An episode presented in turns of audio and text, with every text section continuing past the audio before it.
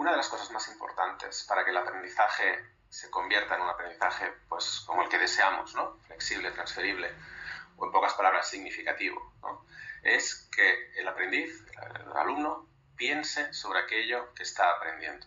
¿De acuerdo? Es muy importante, el aprendizaje se produce cuando conectamos lo que, la información que, que, ya, los conocimientos que tenemos con la nueva información. Sucede así, no, hay otra manera y podría mostrártelo con experimentos en directo, ¿no? Eh, pero la cuestión es que para aprender debemos conectar lo que sabemos con la nueva información. Para dar sentido a lo que aprendemos, la única forma es utilizar lo que sabemos, ¿no? Para tratar, ¿no? De, que, de que para nosotros esa nueva información tenga sentido. Entonces, el aprendizaje activo no es, eh, lo malinterpretamos cuando lo llamamos learning by doing, ¿no? Aprender haciendo. No es esa la definición que uno puede encontrar en la literatura, digamos, más científica. El aprendizaje activo se asimila a aprender pensando, es decir, estando activo mentalmente, cognitivamente activo.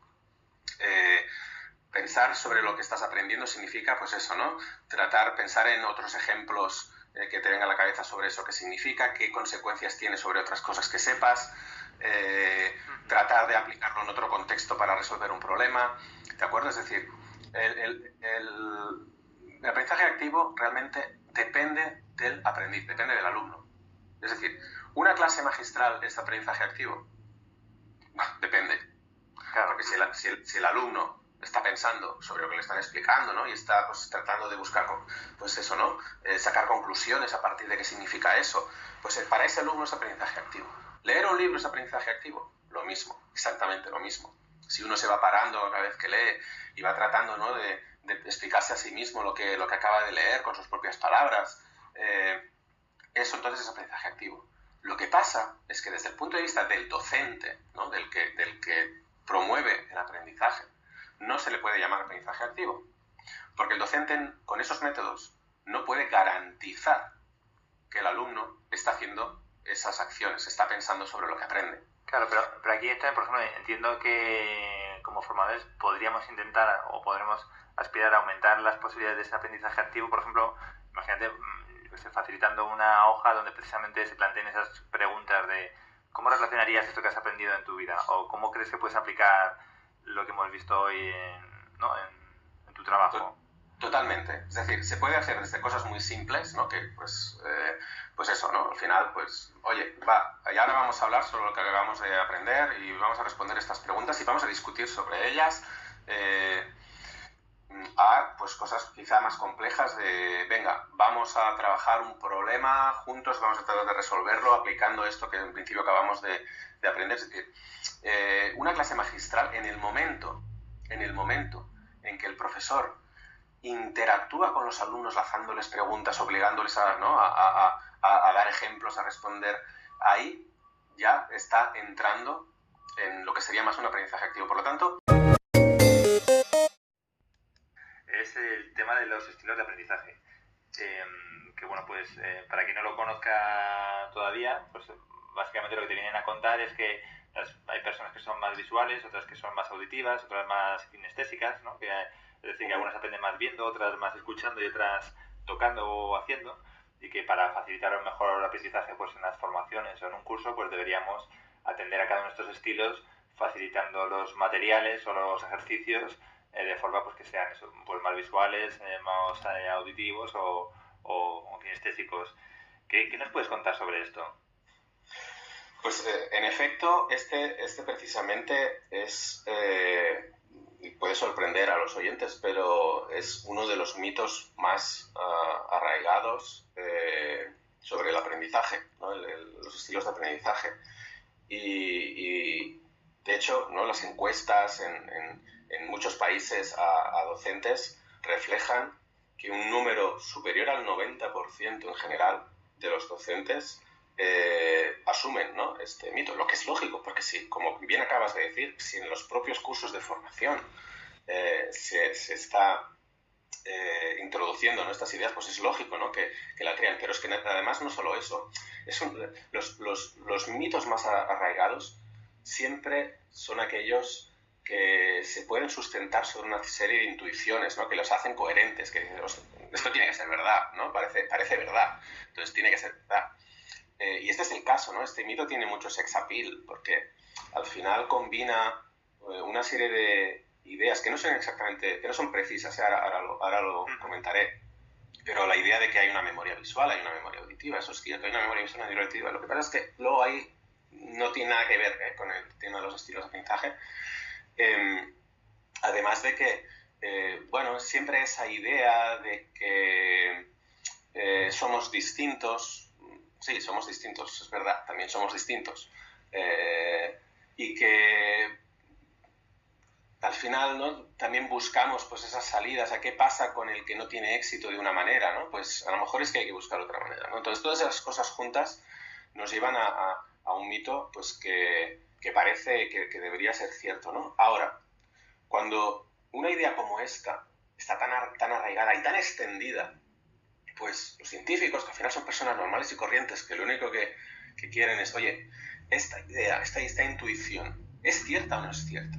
Oye, pues vamos a verlo, ¿no? Vamos a, vamos a analizarlo, porque si es cierta es muy importante, realmente. Esa, la idea esa de que la, la, clase tiene que ser emocionante para que el aprendizaje no es... No, la clase tiene que ser motivadora. La clase tiene que ser interesante que es muy distinto a que la clase sea divertida o, otras cosas, ¿no? Que hay otros, otras emociones. Por eso, ah, en una situación en la que se plantea pues, hacer algo divertido en clase, una actividad, pues así, ¿no? Que, que, llame la atención, lo que sucede luego es que los alumnos, pues sí que sí, se acuerdan de lo que hicieron, pero no se acuerdan prácticamente de nada de qué se supone que tenían que haber aprendido con eso. ¿no? Y, ahí está esa diferencia entre lo que, la, memoria episódica y la semántica. Entonces, yo creo que es un error seguir con esa idea de, de usar la emoción para, para, facilitar el aprendizaje. Otra cosa también decirte que la mayoría de lo que sabemos sobre cómo las emociones afectan a la memoria se hablan de, nos hablan de emociones fuertes. ¿vale? y no nos vamos a poner a provocar emociones fuertes en la aula continuamente, ¿no? Eh, pero, pero me refiero a que en ese sentido es un error. Ahora, donde sí que es muy importante que tengamos en cuenta, como no lo hemos tenido prácticamente nunca eh, en el aula, es, son los aspectos que tienen que ver con la motivación eh, y, bueno, pues ese tipo de, de, emociones que, son las que llevan a los alumnos a dedicar atención, esfuerzo, tiempo ¿no? al aprendizaje. Em, sí, sí. Em, a ver, eh, normalmente ¿no? Se, se, se, hace esa relación entre el mito de los estilos de aprendizaje y las inteligencias múltiples. No son exactamente lo mismo, ¿eh? no, son mitos bastante distintos. Eh, pero efectivamente, el tema de las inteligencias múltiples eh, también es eh, una de esas ideas. En este caso, pues sí que viene de la comunidad científica, mm, viene de, bueno, de unas ideas de, una persona, de un, científico, pues que cuando, digamos, lo, el resto de la comunidad científica pues, se, planteó pues analizarlas, pues no ha tenido evidencias al respecto. Eh, y estamos, pues como bien dices, ¿no? en una situación en la que son unas ideas que tienen mucho sex appeal. ¿Por qué? Porque en el fondo eh, buscamos soluciones. todos estamos interesados en, en poder conseguir ¿no? pues que todos los, todos los niños tengan, tengan éxito. ¿no? Y, y, en eso estamos de acuerdo. Y, y además, y creo que la entrada de, la teoría de las... Eh, bueno, teoría, la hipótesis de las inteligencias múltiples en, en las escuelas se mm, bebe del hecho de la, buena voluntad y, a lo que hay que aplaudir de tratar de buscar, ¿no? Uh, de tratar de, atender a otro tipo de habilidades en la escuela, no solo a unas habilidades muy concretas. Y yo creo que eso primero hay que aplaudirlo, es decir, la idea de eh, y creo que, porque creo que ha sido muy positivo el que desde la escuela pensemos que hay otras habilidades en el aula.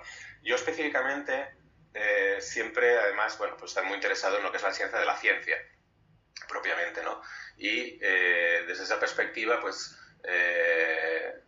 desde la fundación que dirijo, pues, nos dedicamos a desarrollar recursos para ayudar a los profesores de ciencias de las escuelas a enseñar ciencia de una manera pues que esté basada en los principios de cómo aprendemos, que, que, que deriven a aprendizajes que no se queden en, superar un examen y olvidar, ¿no? sino, sino en, aprendizajes significativos, duraderos, flexibles, transferibles. Eh, y esto pues lo hacemos eh, eso, ¿no? desarrollando estos recursos al mismo tiempo que nos dedicamos a investigar y, y a seguir innovando en, esta, en este área.